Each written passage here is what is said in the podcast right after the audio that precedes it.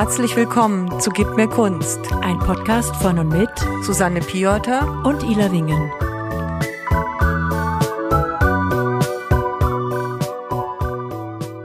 Hallo Ben, unser heutiger Gast ist Ben Schwarz. Herzlich willkommen. Hallo, freut mich sehr. Ja, schön, dass du da bist, Ben. Und wir sind natürlich ganz neugierig, von dir alles Mögliche über Kunst zu erfahren. Und da fangen wir doch gleich mal in deiner Kindheit an. Bist du umgeben gewesen von Kunst in deiner Familie? Also, äh, war relativ klassisch Westdeutschland, 80er Jahre. Ähm, es gab immer so ein paar Kunstwerke, glaube ich, die meine Eltern irgendwann mal angeschleppt haben, die dann bei uns im Wohnzimmer hingen. Ich erinnere mich an so modernistische Sachen, wo ich keine Ahnung habe, wo das herkam. Dann so ein bisschen, ich weiß nicht, Gelsenkirchener Barock war es nicht, aber halt auch so ein paar Landschaftsbilder gab's. Aber äh, dass die wirklich Kunstsammler waren, kann ich mich nicht erinnern. Aber äh, bei uns war Musik sehr wichtig. Also mein Vater ähm, hat Musik studiert, er war auch Musiklehrer. Und ähm, als ich aufgewachsen bin, war das so die Zeit, wo er, glaube ich, so das Lehramt irgendwie fertig studiert hat oder zumindest, glaube ich, die Ausbildung für die Realschule oder so. Das heißt, frühe Kindheitserinnerungen von mir sind mein Vater am Klavier. Mhm. Und ich leg dann, lieg dann auf dem Boden und höre dann, wie er halt übt damit er irgendwie seinen Abschluss dann, seinen zusätzlichen Abschluss dann packt. Ja, also auf jeden Fall schon ein sehr kulturelles Umfeld. Auf jeden Fall. Und vielleicht sollte Ben sich auch noch kurz vorstellen. Gute Idee. Ja. Ähm, ja, ich bin äh, Ben Schwan. Ähm, ich bin Journalist und Autor hier in Berlin. Ähm, ich schreibe vor allem über Wissenschaft und Technik hab aber früher auch ein bisschen Kulturjournalismus gemacht, vor allem Musikjournalismus auch, also Konzertkritiken und solche Sachen. Damit habe ich eigentlich angefangen, bin aber immer mehr so in Richtung Technik gegangen und ich schreibe heute über alles, was äh, anfängt von Energietechnik, Solar, über IT, Computersachen, über das neueste iPhone. Und ich habe jetzt äh, ein Buch geschrieben ähm, über meine eigene Zeugungsunfähigkeit als äh, zeugungsunfähiger Mann. Also ähm, wir haben versucht, Kinder zu kriegen. Ähm, vor mittlerweile sechs Jahren ging es ungefähr los und ich habe versucht, das aufzuschreiben, wie sich das anfühlt für einen Mann, der zeugungsunfähig ist. Was eine sehr harte Sache war und äh, viele Leute auch in Erstaunen versetzt, dass ich so offen darüber rede. Aber ähm, mir geht's halt darum, auch da ein bisschen aufzuklären. Aber das nur am Rande. Das ist jetzt so ein Projekt äh, in letzter Zeit gewesen. Und ich arbeite ähm, für äh, ziemlich viele bekannte Medien, ähm, Print, aber auch sehr viel online und mache auch ein bisschen Radio. Super. Ja, man merkt auf jeden Fall, dass dieser Aufklärungsmodus, egal in welcher Ebene, sei es Technik oder Gesellschaft, Kunst, Kultur, dich bewegt. Es muss immer etwas sein, was du entdeckst, was du dann belichtest, was du in Szene setzt, dass andere Menschen Zugang finden. Sehe ich das richtig? Ja, das ist das Schöne an dem Job. Ähm, man darf immer dumme Fragen stellen. Ne? Also, wenn Schade, man ich dachte, die wollten wir heute stellen. Könnt ihr gerne auch machen. Also ist für mich natürlich äh, ungewöhnlicher, ähm, weil ich eigentlich weniger, obwohl jetzt für, zum Buch habe ich natürlich auch viele Fragen gestellt bekommen, aber als Journalist stellt man lieber Fragen, als äh, dass man sie beantwortet. Aber ähm, das ist das Tolle an dem Job, dass man halt in neue Sachen sich reinbegeben kann, die einen interessieren. Ähm, und da stellt man Fragen und hat dann nachher hoffentlich eine bessere Erkenntnis für sich und die Leser. Ja, und, und wie bist du denn dann, wenn zu Hause jetzt einfach nur, sagen wir mal, diese klassischen Bilder zu sehen waren, die man in dieser Zeit eben auch im guten Bildungsbürgertum hängen hatte. Wie bist du zur Kunst gekommen? Erinnerst du dich an deinen ersten Besuch im Museum? War das durch die Schule oder? Ja, also ähm, ich erinnere mich zum Beispiel an eine ganz große Klee-Ausstellung, die es ähm, damals gab. Da war ich irgendwie, ich glaube, 14, 15 oder so und ähm, was ich an Kunst mag, sind strukturierte Sachen, bunte Sachen, ähm, aber auch also Sachen, wo man merkt, ähm, dass es mit dem Inneren des Künstlers zu tun hat. Also das ist so, glaube ich, so, so die Hauptgeschichte. Und ähm, Klee war für mich auch total spannend, das Organische, ähm, was er in der Kunst einfach, äh, einfach hat. Und ähm, aber ich, ich, ich sage immer, ich bin halt so ein bisschen so interessierter Amateur. Also was ich an, an Kunst auch hier in Berlin so toll finde, sind halt Leute, die sich halt ganz in diesen Bereich rein versenken. Und ich fand Kreativität als Punkt, wie man damit umgeht, immer super spannend. Also gerade was jetzt auch meine Bucharbeit und so weiter anbetrifft. Also ich habe immer danach gesucht, was zu finden, wo ich halt in meiner Arbeit wirklich versinken kann. Und das ist bei, bei Malern, aber auch bei anderen Künstlern sehr häufig der Fall. Und ich fand das immer total faszinierend und ich frage die dann immer, wie macht ihr das eigentlich? Mhm. Wie, wie kommt ihr in diesen Flow rein? Genau, das fragen wir doch jetzt mal Susanne. Wie kommst du in den Flow? Ja, es ist gar nicht so leicht zu beantworten. Also ich äh, natürlich, wenn ich jetzt eine Idee habe, dann beschäftige ich mich schon einfach gedanklich äh, lange mit einer Sache und aber vor allen Dingen so im Hintergrund. Also ich setze mich jetzt nicht hin und beschäftige mich die ganze Zeit, arbeite zu einem Thema, sondern es ist eher so, wenn ich jetzt zum Beispiel spazieren gehe, ich gehe dann gerade, wenn ich so anfange irgendwie zu arbeiten, dann laufe ich ganz viel rum und im Hintergrund merke ich auch, wenn ich mir jetzt gar nicht vornehme, ich denke jetzt über das Thema nach, aber es läuft einfach die ganze Zeit im Hintergrund mit und irgendwann habe ich da wahrscheinlich genug angehäuft und dann gehe ich ins Atelier und fange einfach an und dann ergibt sich das irgendwie. Also ist jetzt nicht so, dass so unterschiedliche Sachen jetzt dabei dazu führen, sondern ja, das geschieht manchmal auch so unbemerkt und plötzlich ist einfach so genug Fülle da und dann ähm, stürze ich mich rein. Wie stellst du dir den Alltag vor eines Künstlers? Dadurch, dass ich ein paar Künstlerfreunde habe, weiß ich ungefähr, wie es läuft, ähm, wobei es wahrscheinlich total unterschiedlich ist von Person zu Person. Ähm, was ich total cool finde, ist halt ähm, Leute, die wirklich so fünf, sechs Bilder gleichzeitig immer machen und dann halt hin und her switchen. Also meine äh, romantische Vorstellung früher immer war, oh, man hat so ein Bild und das muss man erst beendet haben, äh, bevor man äh, Platz im Gehirn für das nächste Ding hat. Aber das ist ja nicht der Fall. Das heißt, die Leute nee. wechseln gerne hin und her. Ähm, was natürlich das Ganze so ein bisschen äh, so von außen wirkt so ein bisschen wie Produktionsstraße so ganz leicht, aber hat natürlich sehr viel damit zu tun, dass eine Sache irgendwann dann langweilig ist und dann man zu anderen Sachen greifen kann, um dann wieder in den Kopf auch frei zu kriegen. Ich habe einen Künstlerfreund, den Daniel Mohr, der hat manche Werke, aber das scheint auch völlig normal zu sein, was ich vorher nicht wusste. Die liegen da vier, fünf Jahre mhm. rum, dann greift er sich, sich nochmal, ähm, weil irgendwas hat gefehlt und dann beendet er das Ding.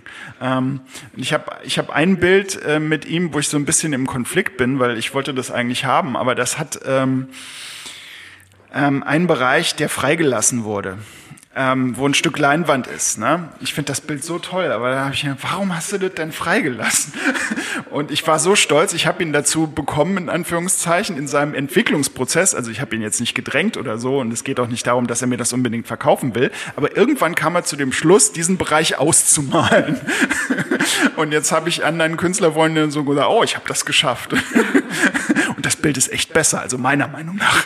Ja, und er ist, ist auch glücklich. dankbar im Nachhinein? Also, also ist er jetzt ist er jetzt froh darüber oder? Ich glaube schon, ja. ja. Also ähm, also er ist jedenfalls wirklich, nicht unglücklich. Nein, da haben wir auch wirklich das ein interaktives Werk da. Ja, ja. auch schon bei den modernen Themen, inwie, inwiefern wir mittlerweile auch das ja auch die Themen in den Museen, dass also Kunst jetzt umgestaltet wird, dass auch Besucher aktiv mit hineingreifen können in die Betrachtung von Kunst, mit interagieren können. Und es erinnert mich auch an eine schöne Geschichte, weil ich hatte hier Schöneberger Art, war hier offenes Atelier und ich hatte mehrere Künstler eingeladen, die mit ausgestellt haben, weil ich mag das immer gerne teilen und hatte eine ziemlich große Arbeit da hängen, mehr aus, sagen wir mal, so ein bisschen Verlegenheit, weil der Raum noch da war und das war aber eigentlich für mich nicht fertig. Und es kam ein Ehepaar und fand diese Arbeit hervorragend und ich sagte immer, ja, aber eigentlich ist das Bild nicht fertig. Und die sagt, ja, aber das ist doch toll, das Bild und so ist es doch ganz hervorragend. Ja. Und dann habe ich gedacht, ja, also es ist aber eigentlich nicht fertig. Und dann riefen sie am nächsten Tag an und sagten, sie würden gerne das Bild kaufen. Und dann habe ich gesagt, es ist nicht fertig, aber ich nenne es jetzt die unvollendete und dann können Sie das kaufen. Ja. Das ist und für, Problem die gelöst. Das, für dieses Paar ist das Bild fertig. Und, das ist eben und die haben das dann auch gekauft? Die haben es gekauft. Ja. Es war ein sehr großes Werk ja. auch und ich habe mich natürlich auch gefreut. Und ich habe wieder mal die Lektion bekommen, dass wir Künstler einfach einen anderen Blick auf ein Werk haben als ein Betrachter.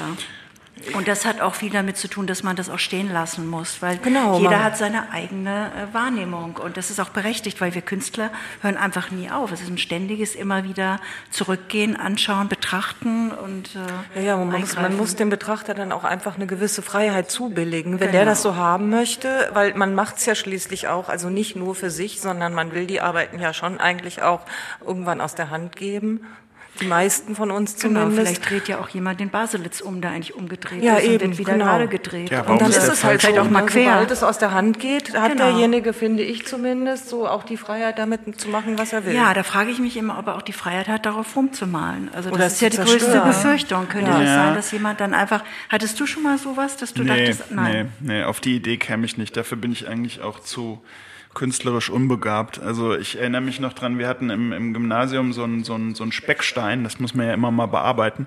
Lustig, passt auch, auch, zu dem Bild, worüber, mhm. äh, zu dem Werk, über das wir heute vielleicht nachher noch ja. zu reden kommen, mhm. ähm, weil die Künstlerin ja auch damit arbeitet. Und ähm, ich wollte dann, ich hatte so einen schönen Stein, den fand ich eigentlich ganz gut. Ich wollte daraus einen Sprung, Sprung, Springbrunnen machen. Ne? Und das Einzige, was ich aus dem Ding gemacht habe, ist, ich habe quasi nur ein Loch reingebohrt. ich habe irgendwie eine vier oder eine fünf gekriegt dafür. Ich glaube eher eine fünf.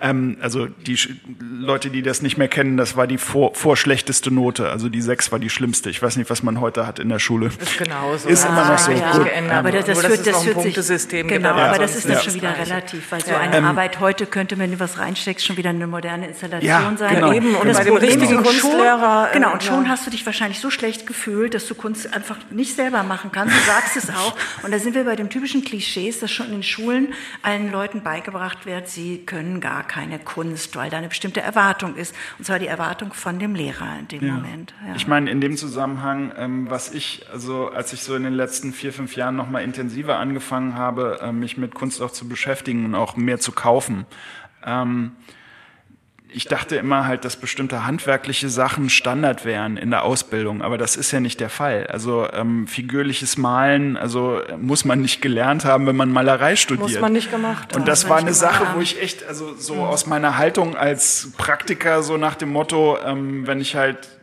schreiben will, dann sollte ich zumindest irgendwie die Grammatik beherrschen oder so. Das fand ich also aus vielleicht zu konservativer Sicht halt schon ganz spannend, ähm, dass man also nicht zu jedem äh, ausgebildeten Maler sozusagen gehen kann, mal mir mal was figürlich Realistisches. Ja, ich glaub, und dass das okay das ist, ist halt toll. Nicht. Ja, ja. Mhm. Aber dass das, dass das okay ist, also ähm, so bescheuert das ist, äh, weil ich das einfach nicht wusste, wie weit da die Kunsterziehung in Anführungszeichen oder das Studieren auch gekommen ist, weil das war ja eine Revolution. Ja, früher war es ja schon auch eine Form von Kunsthandwerk, wo halt jeder bestimmte Sachen Licht äh, äh, äh, Figuren, äh, Körper und so weiter, das musste ja quasi jeder machen irgendwie, glaube ich, genau, wenn man Malerei früher, studiert hat. Das war früher eine Auszeichnung, das zu machen und zu können. Ja. Und heute wird ja immer gesagt, dass du all deine Technik, die du gelernt hast, vergessen musst und ja, sollst, aber warum? damit du einfach mehr Zugang hast zu dem Unbewussten und zu okay. dem Größeren ja. auch, ne? weil ja. das uns ja. im Wege steht. Also das wird ganz oft vermittelt. Ich glaube, aber dann könnte ich das auch. Natürlich könntest du das ja. auch. Wahrscheinlich. Du könntest es auf jeden Fall probieren. Du bist gerne eingeladen, meinem Atelier vorbeizukommen. Da gibt es große Leinen. Praxistag. Praxistag. Oh ja. Dann überprüfen wir das mal. Aber das ist, das ist ein das schlechtes Geschäftsmodell gerne. natürlich ja. für nein, nein, euch. das mache ich sehr gerne, weil man dann immer wirklich feststellt, ja, das dass dann mehr Experiment. Dazu, genau, ne? und da gehört dann immer, man merkt dann doch, dass da mehr dazu gehört. Und dann kommen wir auf die Ebenen des Sehens. Ja. Und das ist einfach eine Qualität. Und das dann umzusetzen, das ist auch mit das Können dann in der Kunst ganz stark. Aber wie kamst du zum Sammeln, um dahin zu zurückzukommen. Was war der, was war der Impuls? Wie, was war dein erster Kauf? Warum und wieso?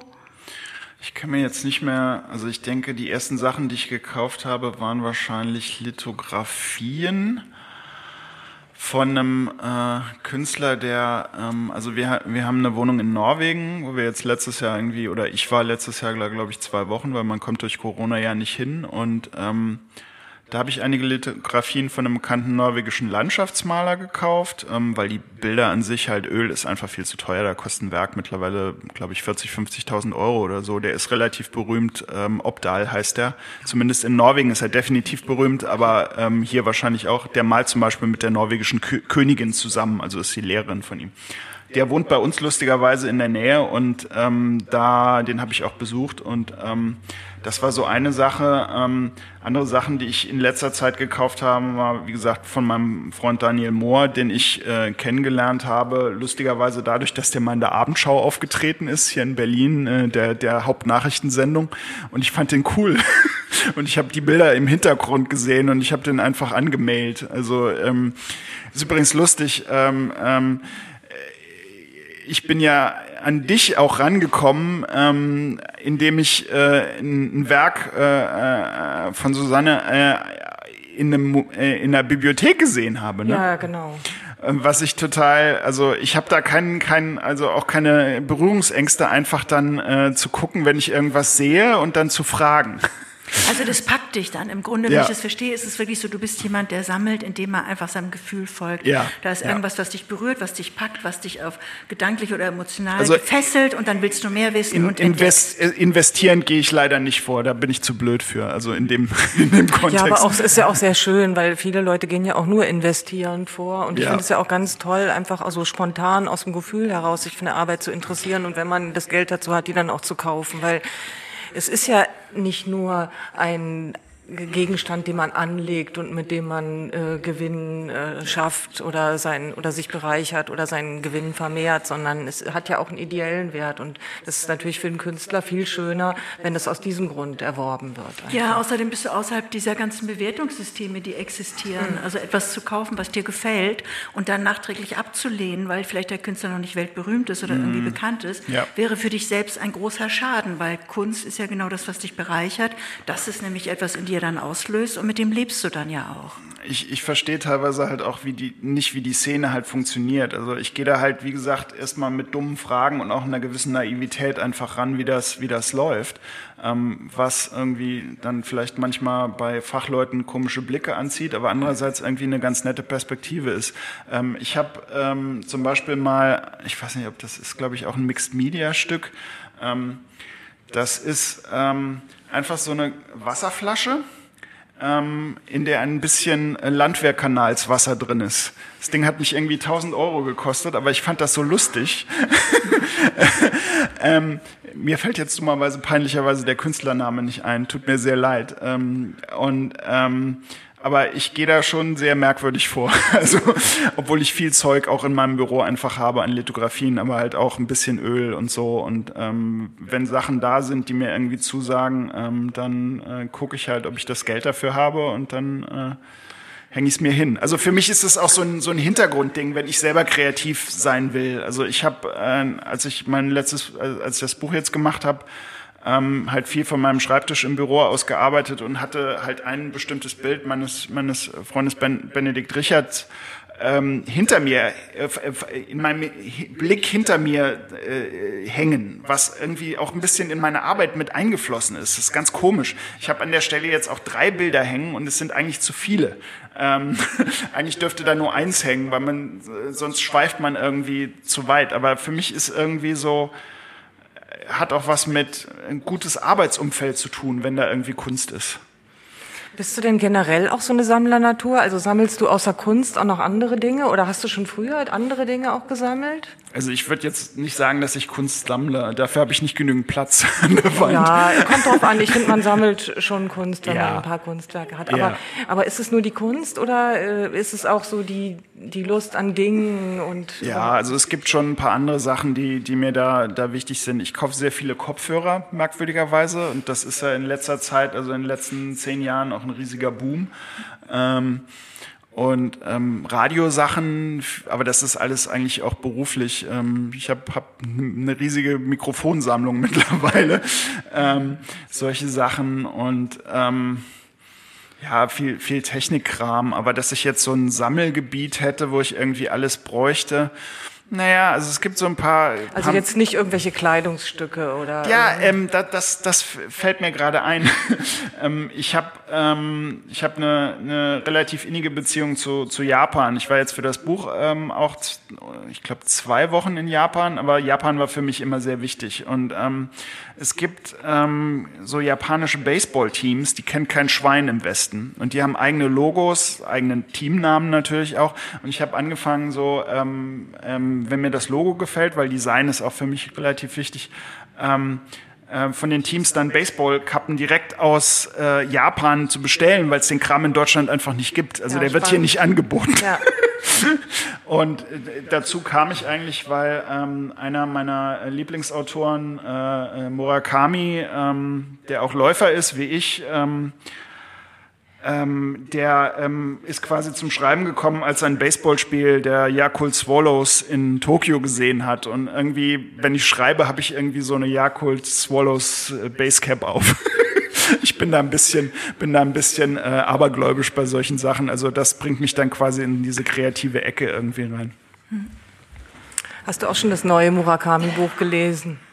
Nee. Da nee. geht es ja in einer Episode auch um Baseball, aber ja. Ja, ja der Baseball ist, ist für ihn ist sehr wichtig. Thema. Ja, ja. Aber ja, komischerweise bei vielen Autoren, bei Paul Auster zum Beispiel, ist es ja auch so ein großes Thema. Genau. Ja, ja. interessant. Ähm, mein Lieblingsbuch von ihm ist sein Buch Überlaufen, ehrlich gesagt, weil es halt überlaufen ist, aber halt auch über die Schriftstellerei und auch über Kreativität und was das alles miteinander zu tun hat. Ähm, ist ganz merkwürdig, weil er eher für seine Romane auch bekannt ist. Ähm, aber ich finde halt, für mich ist halt dieser kreative Prozess äh, zu sehen, wie das andere machen, finde ich super spannend und auch teilweise beruhigend, dass andere auch große Meister so leiden im kreativen Prozess. Ja, und auch so im Verdrängen wahrscheinlich genau. auch einfach. Ne? Das, mhm. da, an dem Punkt kommen wir ja auch immer, dass wir jetzt irgendwie ins Atelier fahren und dann so einen Tag haben, an dem wir überhaupt ja. nichts schaffen. Aber das ist okay. Aber das gehört ja dazu. Ja. Das ist ja einfach das ganz Wichtige daran, weil äh, dadurch sind wir ja auch immer in dieser Verbundenheit, dieses einfach sich immer in dieses, dieses wirklich loslassen, also dieses, diese Hingabe, da ist einfach die Hingabe drin. Die Hingabe in dem, was ist. Und das ist eigentlich ein großer Respekt auch, der da ist. Ich finde nur so interessant, dass wir dann manchmal auch so schon vorher wissen, so der Tag wird, der wird nichts, nichts, aber man fährt dann trotzdem so, genau. weißt du? Ja, das ist das Und dann bin ich da ja, und dann, dann denke ich nach einer Stunde, ja, hättest du dir auch sparen können, hättest du auch nicht machen können. Ja, aber ne? einen anderen Tag fährst du hin, da denkst du das auch und gar nichts äh, passiert ja, und du arbeitest und arbeitest mhm. und plötzlich verselbstständigt sich irgendwas und du bist vollkommen versunken und weg und dann entsteht irgendwas und du weißt ganz genau, nur nicht intervenieren, nur nicht jetzt irgendwie was denken oder sonstiges mhm, und plötzlich richtig. entsteht eine Arbeit, die wirklich gut ist ist. Und deswegen, es ist einfach dieses sich immer wieder reinbegeben und machen und tun. Das ist das Wichtigste daran. Wie, ja. wie heißt dieser Spruch nochmal? 90% of it is showing up oder sowas. Also, genau. Also ähm, ähm, das ist so eine Sache, die ich irgendwie auch gelernt habe. Ähm, es ist viel wichtiger, irgendwie vor Ort zu sein und irgendwie äh, vor der Tastatur zu sitzen, ähm, als das nicht zu tun. Weil wenn man erstmal nicht vor der Tastatur sitzt, entsteht halt nichts, ja, wenn man richtig. jetzt schriftstellerisch tätig ist. Äh, aber das heißt natürlich nicht, dass man irgendwie nicht den ganzen Tag dann irgendwie irgendwelchen Blödsinn im Internet anguckt. Genau, aber, aber das ist eben auch diese Akzeptanz zu wissen, dass es alles dazugehört, wie du auch schon sagtest. Ne? Das ist einfach ein, wie so Antennen, die wir gar nicht im Bewusstsein teilweise haben, die Sachen aufgreifen und die fügen sich dann zusammen. Im Grunde habe ich immer das Gefühl, man macht eine eigene innere Skulptur und dann ist der Moment, wo es so weit ist, wo du das dann auch nach außen bringst. Und mhm. deswegen ist das alles in Ordnung. Es gehört alles dazu. Aber apropos Skulptur, das ist jetzt eigentlich ein ganz guter Moment, Susanne, dass du den eigentlich Ball geht. aufgreifst ja, mit natürlich. der Skulptur. Switchen wir doch mal zu Ulrike Buhl. Aber eine, eine ja. Frage habe ich noch, die habe ich die ganze Zeit im, im Kopf. Ähm, wie schwer ist es für euch eigentlich, eure Kunst, wenn sie verkauft wird, loszulassen? Weil ich das als Autor und Journalist eigentlich so nicht kenne, weil ähm, ich hau da so einen Text raus, der geht dann in die Welt, aber der ist irgendwie dann immer noch mein Text, also der ist zumindest so auf meiner Festplatte noch weiter gespeichert. Ähm, aber eure Kunst ist dann aus euren Augen, außer ihr habt sie vielleicht fotografiert. Ist das hart? Das kommt, also bei mir zumindest, kommt es total auf die Arbeit an. Also ich habe Arbeiten, von denen kann ich mich sehr schlecht trennen. Das war jetzt zum Beispiel diese Skulptur, die da in, der Auktion war.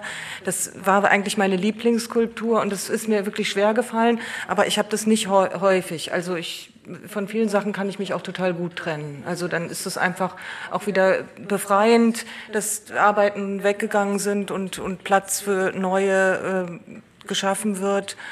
Und es ist dann manchmal auch gut, die nicht mehr die ganze Zeit weiter um sich zu haben, weil das beeinflusst einen ja dann doch wieder auch in der zukünftigen Arbeit und dann kommt einfach wieder was Neues. Also ich habe es gelegentlich, dass es schwer ist. Ja, also für mich ist das auch nicht schwer. Ich glaube, das war eher schwer, als ich angefangen habe, weil da natürlich noch eine andere Unsicherheit ist. Das ist ja. einfach dieser Weg in, in diese Realität des Verkaufens auch zu kommen. Da möchte man Sachen einfach festhalten, weil man sie ähm, mit anderem Auge sieht.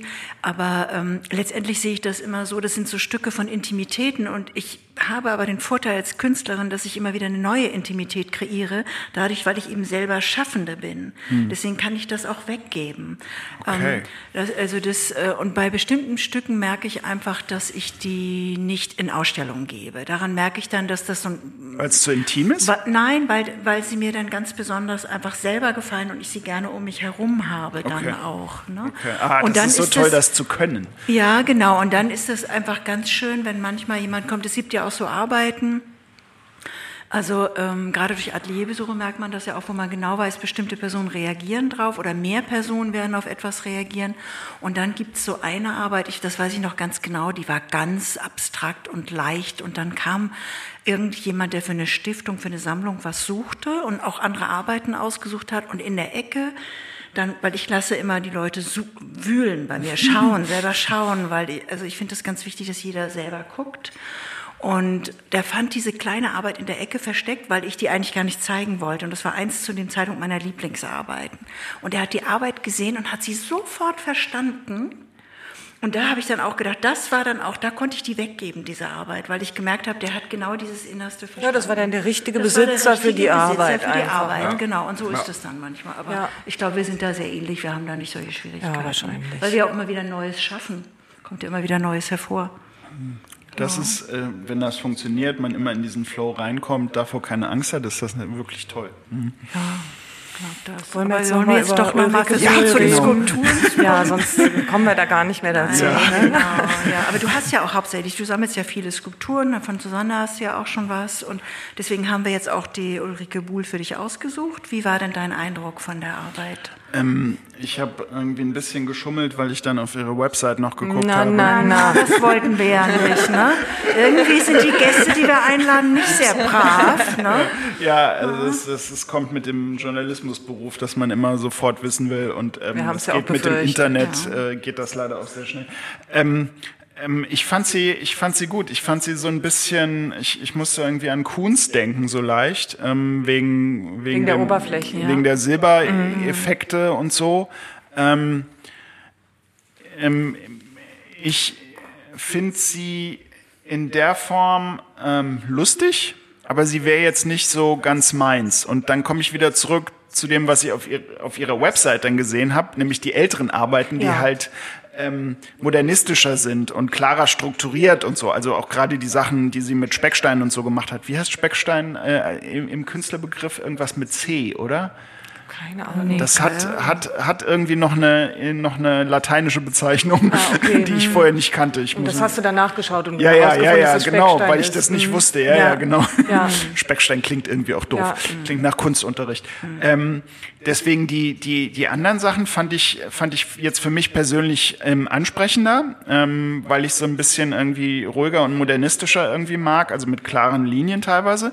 Ähm, und auch die, ähm, die ähm, äh, an die Wand arbeiten, nenne ich sie mal. Also so Mixed-Media-Sachen, die ähm, so mit, mit Ausschnitten gearbeitet haben, die mich ein bisschen an Frank Steller auch erinnert haben, was, was, was mir sehr zusagt. Ich mag Steller sehr gerne, aber vor allem halt auch die früheren Sachen, die ruhiger sind. Also ich bin kein, kein Postmodernist, ehrlich gesagt. Also da jetzt philosophisch nicht, also was jetzt postmodernistische Architektur und so weiter, also ich, mein, mein Ideal sind immer noch so, so die späten 60er. Also so die, die Ausläufer äh, des, des früheren Modernismus ab den 50ern, aber wo schon so das Revolutionäre mit drin ist, aber es noch nicht so ganz verrückt ist wie das, wenn dann später alles komplett über den Haufen äh, geworfen wird. Also ich versuche immer so gewisse klare Linien zu, zu machen äh, für mich in, in meiner Umgebung, um einfach auch klarer vielleicht auch denken zu können. Ähm, wobei der Witz ja an der Sache ist, dass gerade bei modernistischer äh, oder Mid-Century Modern Architektur ähm, die Leute so gar nicht gelebt haben, wie man das heute mit diesen Stücken macht, dass man irgendwie irgendwie, weiß ich nicht, vier vier Möbelstücke in einem Raum hat und jemand wie äh, äh, Charles Eames hat in seiner Wohnung so unfassbar viel Zeug aus Afrika rumstehen. Äh, obwohl das äh, Mid-Century Modern noch und nöcher ist. Also das ist immer ganz lustig, wie man solche alten Sachen dann auch heutzutage interpretiert. Ähm, aber, aber haben, wir, haben, wir, den Katalog hier gerade noch liegen? Den Katalog haben wir hier. Ja, ich muss auch noch mal gucken. Damit wir noch mal gesagt. kurz sagen können, über was wir jetzt eigentlich reden. Ähm, also ähm, Ulrike Buhl macht ja Skulpturen aus ganz unterschiedlichen Materialien. Ne? Also sowohl ähm, aus Stein, aus Bronze, aber momentan halt auch ähm, sehr viele Arbeiten ähm, aus Kunststoffen, also Schaumstumpfkunststoffen, äh, die ja auch so im Flugzeugbau verwendet werden, Polyurethan zum Beispiel. Und ähm, ich habe sie gefragt, warum arbeitest du denn mit diesem Material? Und sie hat gesagt, ähm, dieses Material bietet mir die größtmögliche Freiheit, so wenn ich so mit den Formen könnte ich nicht arbeiten, wenn ich jetzt meinetwegen mit Stein arbeiten würde. Also das heißt, sie hat große Blöcke aus diesem Material, fügt die zusammen, schneidet da was ab, äh, lässt die Form daraus entstehen, aber kann auch an anderer Stelle wieder hinzufügen, was man ja mit anderem Material nicht machen könnte. Und deswegen ähm, ist für sie dieses Material halt so interessant. Ja, ist ja auch ganz interessant. Sie ist ja 1967 geboren in Baden-Württemberg und kommt ja eigentlich aus dem Theatergebiet. Sie hat seit 2002 hat sie angefangen als bildende Künstlerin auch zu arbeiten und hat im Grunde auch am Anfang sich ganz klassisch betätigt in der bildenden Kunst, wie du schon sagtest, im Speckstein auch mit Holz gearbeitet und einfach für sich geschaut, wie gehe ich vor, wie kann ich am besten mich ausdrücken. Genau. Und diese, diese Situation, wie man das von Stein kennt, dass man etwas wegnimmt, aber dann ganz schwer etwas hinzufügen können, hat sie dann letztendlich auch begrenzt. Es wirkt fast auch so wie ein Freiarbeiten von eigenen Vorstellungen. Und da ist dieses moderne Mittel was sie jetzt nutzt, diese modernen Techniken sind da natürlich wunderbar, weil sie kann wegnehmen, hinzusetzen, wie du schon sagtest. Und daraus entstehen eben auch diese, ja genau. Bubobs. Bubobs, ähm, genau. Das, ich, ich muss auch sagen, sie gefällt mir, wenn ich jetzt noch mal in den Katalog reingucke, besser als ich sie jetzt in Erinnerung hatte. Es tut mir sehr leid. da die wird die Künstlerin sich freuen, weil wir finden diese Arbeiten nämlich mir, mir auch, auch Also der gesamte Katalog gefällt mir sehr gut, zumal also auch die die Sachen ähm, nachher. Es gibt eine sehr schöne orangene Arbeit, aber halt auch, ah, es ist also eine Form von Postmodernismus, der mir dann doch wieder zusagt. Also ich finde halt diese ähm, Oberflächen wirklich total interessant. Ja. Ne? Also genau. die Arbeiten werden dann häufig mit Harz beschichtet und danach. Wenn es überhaupt Postmodernismus ist, fällt mir gerade ein. Ich habe keine Ahnung, wie man das bezeichnet. Ich ja. habe wirklich, also ich bin da sehr naiv und ungebildet, muss ich zugeben.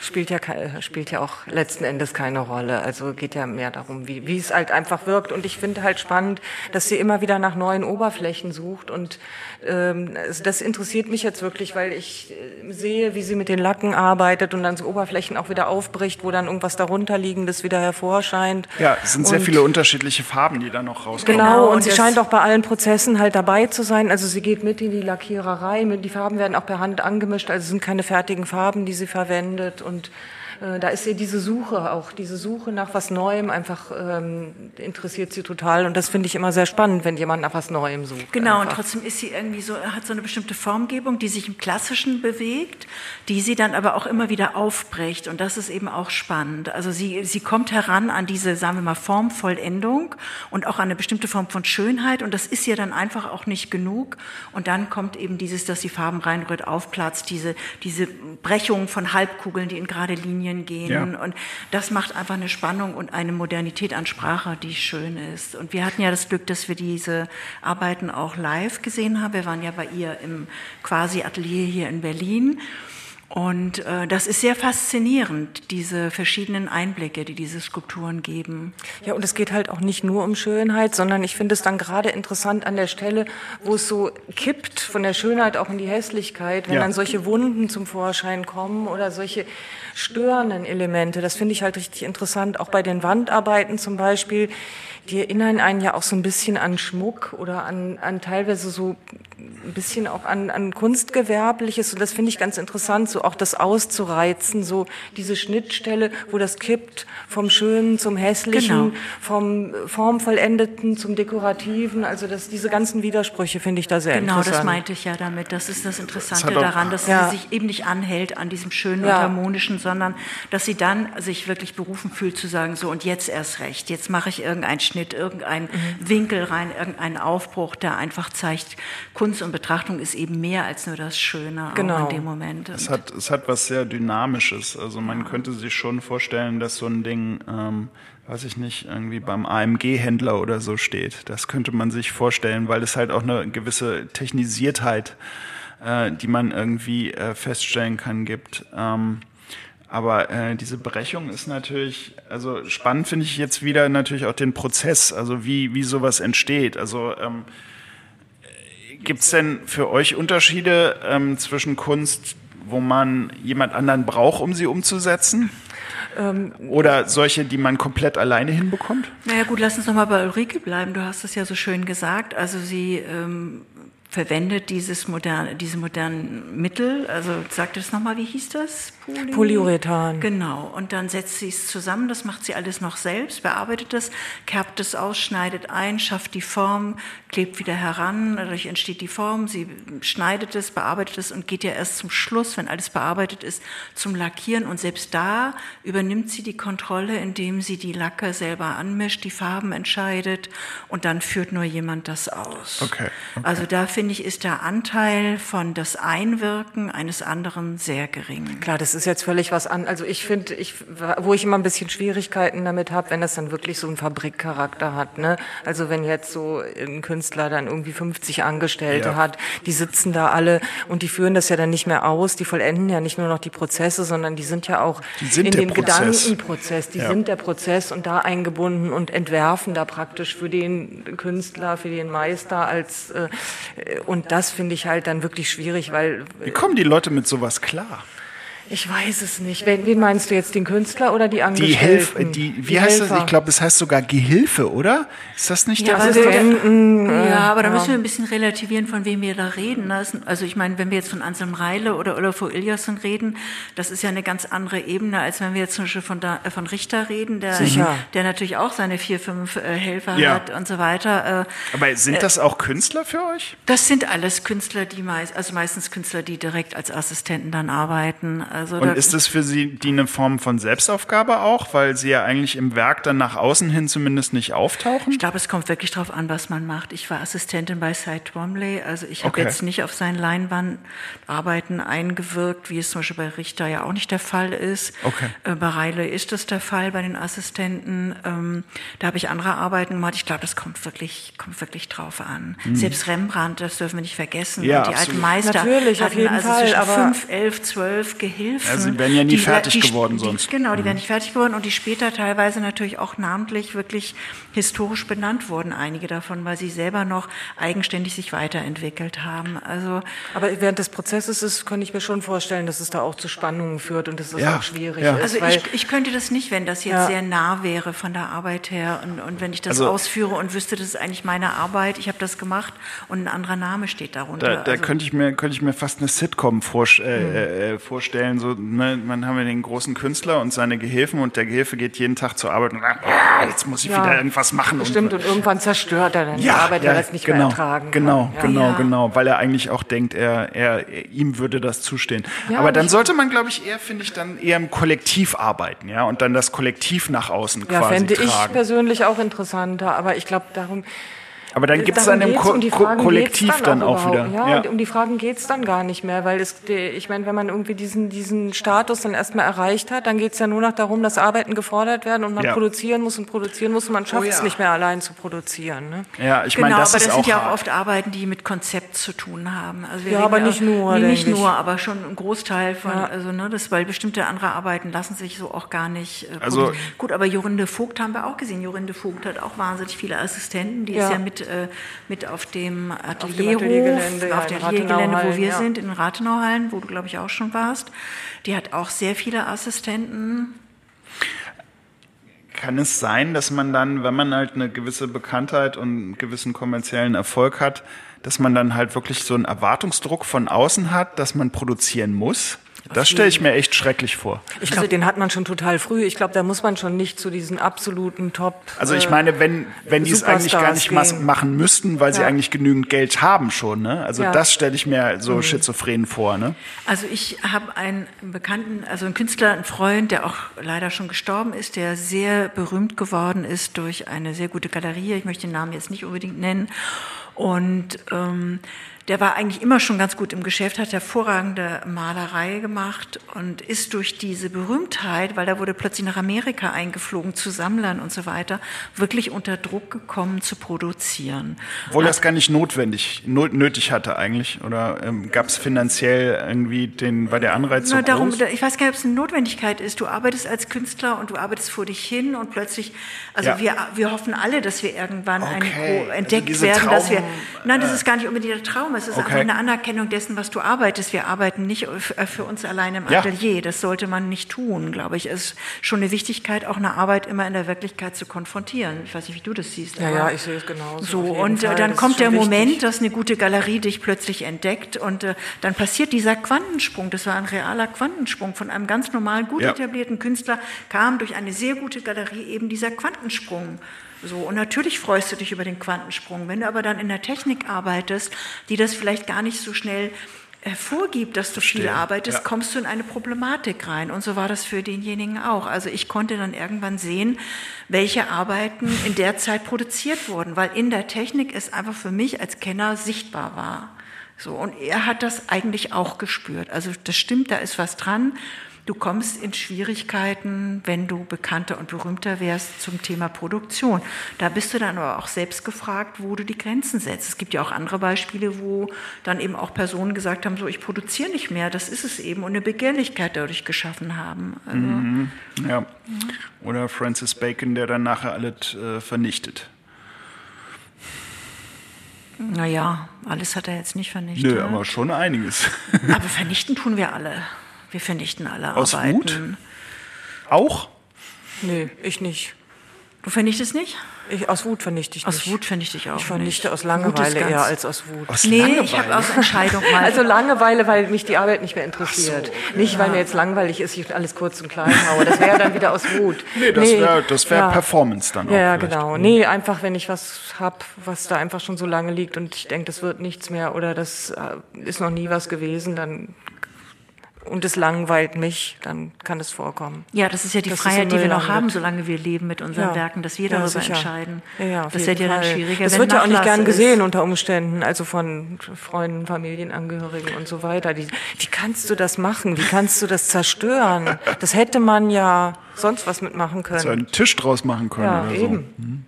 Zum Beispiel. Genau, die Geschichte, können. genau, die Geschichte kann man immer weiterführen. Auch ein Kunstwerk kann man immer weiterführen, Ja. indem man Verbindungen schafft. Auf ja. jeden Fall. Wir haben jetzt noch deinen spannenden Artikel gelesen. Susanne hat mich darauf Bei aufmerksam Heise gemacht. Online hast du ein Interview geführt über Kryptokunst. Ja. Oh ja. Ja. Oh ja, ja. weil das ist ein Thema, was uns schon auch ziemlich interessiert Das und wo ja im Moment vorstellen. total viel drüber geredet, drüber geschrieben wird. Und deswegen erstmal unsere Frage, hast du auch schon mal ein NFT erworben oder würdest du es tun? Oder Also- kannst du vielleicht auch noch mal ganz kurz erklären, was ein NFT ist, weil es ja vielleicht nicht alle Leute wissen? Ja, also NFT steht für Non-Fungible Token. Ähm, und im Prinzip ist es eigentlich nur so eine Art Siegel ähm, auf einem Stück digitalem Inhalt, ähm, der besagt, das gehört einer bestimmten Person sozusagen. Also und das Ganze wird eingetragen in einer, in einer Blockchain, äh, die man vor allem halt von Kryptowährungen kennt. Ähm, NFTs sind aktuell meistens, glaube ich, in Ethereum oder wie immer man es aus, manche, manche sagen auch Ether. Ähm, also das ist eine Konkurrenzwährung zu Bitcoin. Gibt ja zahlreiche verschiedene Kryptowährungen. Und der Witz an der Nummer ist halt, dass man quasi ein Stück digitale Kunst, das kann ein Video sein, das kann ein Bild sein, das kann aber auch ein Stück Ton sein, ähm, das eigentlich beliebig oft vervielfältigbar ist, einer Person zuordnen kann.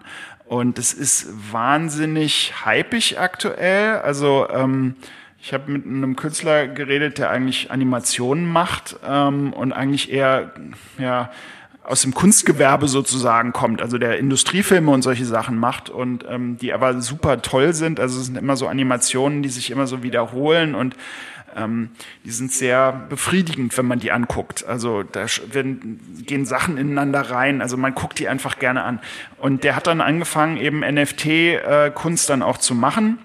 Und dann hat er so ein Ding, da verkauft er irgendwie ähm, 80 Mal quasi diesen, dieses NFT-Siegel äh, pro Stück 1500 Dollar oder so. Und es gibt Leute, die kaufen das. Und ähm, im Prinzip ist es eine Möglichkeit, digitale Kunst zu besitzen.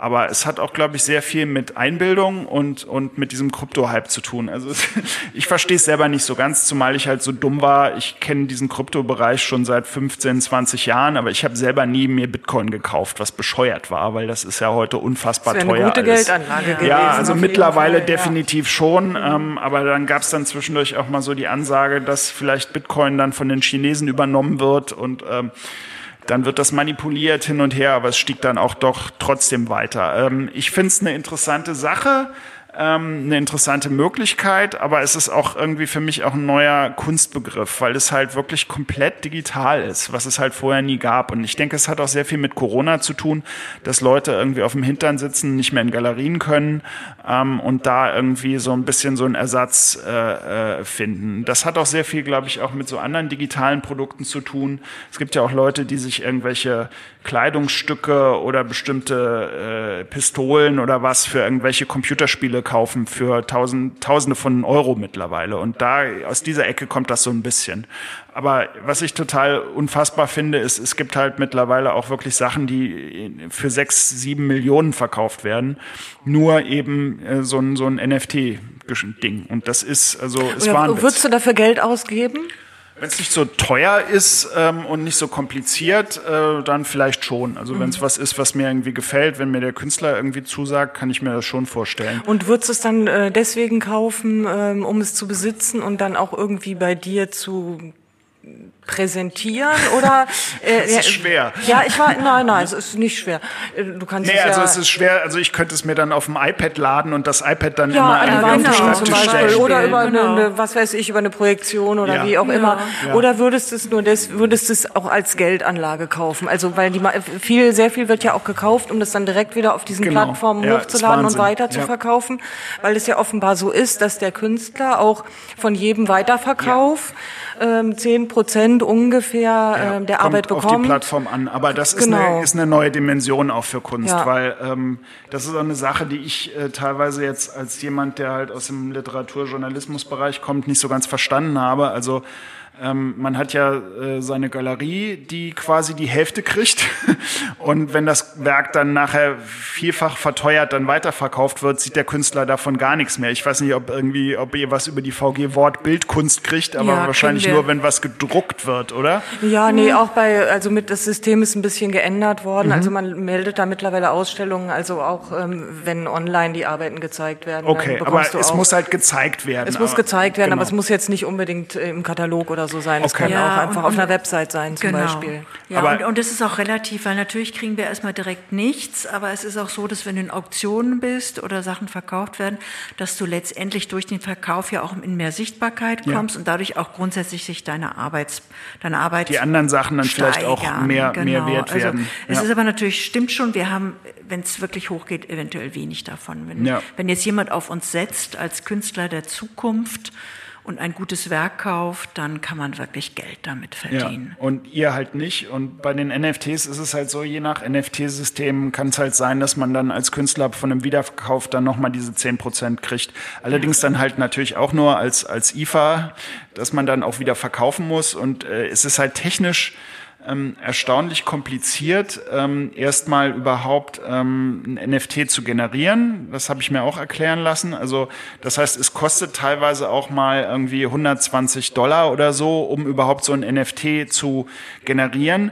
Ähm, das Problem mit Kryptowährungen ist auch, dass es unfassbar energiefressend ist. Also ähm, es haben schon mal Leute behauptet, dass das irgendwie den Klimawandel, weiß ich nicht, beschleunigt oder so, ähm, weil äh, man, um ähm, da mitzumachen, ähm, müssen halt extrem komplizierte Berechnungen ausgeführt werden. Dieses sogenannte Mining nennt, nennt sich das. Und das machen sie teilweise irgendwie in China, wo dann äh, irgendwelche riesengroßen Kernkraftwerke stehen, wo der Strom besonders günstig ist und so weiter. Deswegen und ist so es ja auch so ein bisschen in Verruf geraten Ja, jetzt schon eigentlich, Absolut. genau. Ähm, und es gibt da auch äh, einen, einen Aktivisten, der selber, glaube ich, Künstler ist, der Berechnungen angestellt hat, also ähm, so äh, Kryptokunst, NFTs zu kaufen, weiß ich nicht, da kannst du irgendwie auch fünfmal nach New York fliegen oder so. Also das ist dann äh, ein bisschen, bisschen blöd. Also es gibt da, gibt da Modelle, das zu ersetzen. Ähm, und mit einer anderen Technik zu arbeiten, wo halt diese komischen Berechnungen nicht mehr gemacht werden müssen, die also aktuell quasi niemandem dienen, mehr oder weniger. Also die werden halt ausgeführt, um zu beweisen, ich habe so und so viel Strom verbraucht, so und so tolle Hardware verwendet, um dieses Ergebnis zu erzielen. Aber es ist eigentlich völlig sinnfrei. Und da gibt's verschiedene Modelle, das zu ändern. Aber das hat sich bisher noch nicht durchgesetzt. Aber was ich an der ganzen Nummer so faszinierend finde, ist halt, dass die Möglichkeit besteht, digitale Kunst tatsächlich in irgendeiner Form einerseits weiterhin zeigen zu können, weil man kann sie sich nach wie vor angucken, selbst wenn man sie nicht kauft, aber den Leuten trotzdem so einen, so einen Besitz irgendwie zu geben. Also im Prinzip ist es quasi so eine Art digitale Unterschrift. Ja, genau, so eine und das finde ich halt auch wirklich ganz spannend. Also das ist ja genauso wie, wie wenn man das jetzt auf den realen Kunstmarkt überträgt, dass wenn man jetzt ein Gemälde gekauft hat, was man jetzt äh, eigentlich auch ständig irgendwelchen Ausstellungen, Museen und so weiter ja. zur Verfügung stellt. Im Prinzip ist es ganz ähnlich. einem ja. trotzdem. Und so ist es ja dann auch, wenn man diese digitale Signatur hat, ist man der Besitzer, egal wo das dann letzten Endes dann landet. Ja, ja, das stimmt. Also im Prinzip ist es gar nicht so anders. Und ich denke, dass wir durch Corona und durch das Zuhause rumsitzen dann quasi dieses äh, Digitale dann nochmal irgendwie weiter in, in uns, uns, unser Leben reingelassen haben. Und ich denke, deswegen ist das auch gerade so hypig. Aber im Prinzip ist es eigentlich fast wie normale Kunst. Also ich höre aber daraus, dass du nicht verzichten willst auf ein reales Kunstwerk bei dir zu Hause. Ja, irgendwie schon, das stimmt schon. Also ähm, ich meine, wenn ich mir angucke, wie irgendwie mein Desktop auf meinem Mac aussieht, also dann äh, habe ich das doch lieber an der Wand hängen. Das ist dann ordentlicher. Wenn du jetzt dir jedes Bild der Welt kaufen könntest, ohne dass du an Geld denken müsstest, was wäre das Werk, was du dir gerne nach Hause holen würdest? Ich weiß es nicht, wahrscheinlich irgendwelche modernistischen Sachen von Richter. Ähm, ich würde mir verschiedene Serien nochmal angucken, die die Steller gemacht hat in den 60ern und 70ern, ähm, die auch sehr geometrisch sind. Äh, und sonst an, an klassischen Sachen denke ich, also vielleicht irgendwas Schönes von Renoir, also, also Skulpturen. Ähm, also weil ich teilweise dann doch so ein bisschen... Ähm, nostalgisch bin, äh, was so die, die, die schönen Künste anbetrifft. Also ich lieb, äh, was lustig ist, weil du ja auch sehr lange in Paris warst, aber Paris ist äh, so mit einem neben Tokio und London so und New York natürlich, ähm, aber so in Europa so meine Top 1 Stadt, wo ich auch sehr viel war, also auch auf Recherche und, und wenn ich kann, äh, bin ich da irgendwie dann einfach mal an einem Samstag oder so und habe da auch eine Routine, was ich dann an dem Tag dann da auch mache. So schlimm ist das jetzt auch mit Corona, dass man das eigentlich nicht mehr machen kann. Ähm, aber diese Beaux-Arts-Geschichten und auch die, äh, dieses handwerklich Fantastische, ähm, da denke ich, ähm, gibt es auch sicher Sachen, die, die ich toll finden könnte. Also ich bin jetzt nicht nur irgendwie im, im äh, Mid-Century Modern verhaftet. Da du so in den ganzen großen Metropolen dich bewegst und Kunst siehst, würde ich doch einfach noch mal gern die Gelegenheit nutzen und nachfragen, siehst du da einen großen Unterschied zu dem, was du hier in Berlin siehst, was hier in Deutschland gezeigt wird? Merkst du, dass da ganz andere Ströme sind oder wie nimmst du das wahr?